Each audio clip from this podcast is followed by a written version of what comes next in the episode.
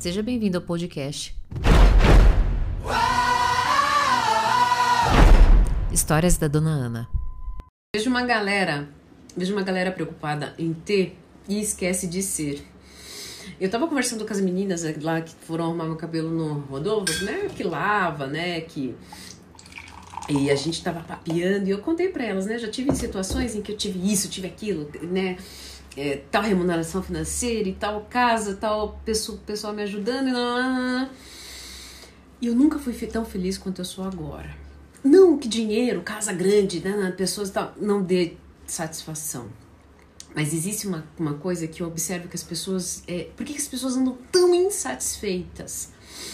Porque não se tem paz fica o tempo todo preocupadas com aquilo que vai ter, com aquilo que vai conquistar, aquilo que é precisa almejar para poder validar para as pessoas que esquecem de ser que é onde geralmente que é onde mora a paz, né?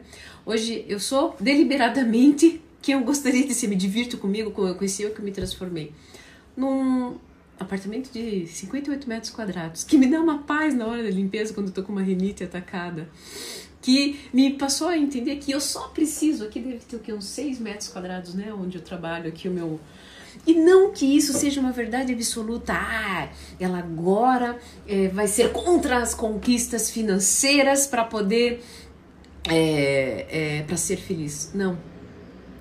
Mas não, você não vai encontrar a paz naquele carro, naquela casa que você tem que, é, depois você se dá conta que tem que lavar o quintal, enfim, não é, não é isso você vai encontrar a paz quando você entender que você teve a liberdade de ser quem você é. E isso vai te trazer uma paz tão grande que vai te motivar para continuar fazendo a tua arte. Isso vai contribuir com o outro. O outro vai querer comprar a sua arte. E daí, se esse é o problema do dinheiro, inclusive, dinheiro é que não vai faltar.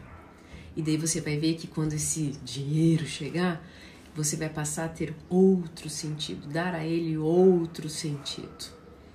Bom, é, essa foi a reflexão que a gente teve lá, né? Papiando. Hum.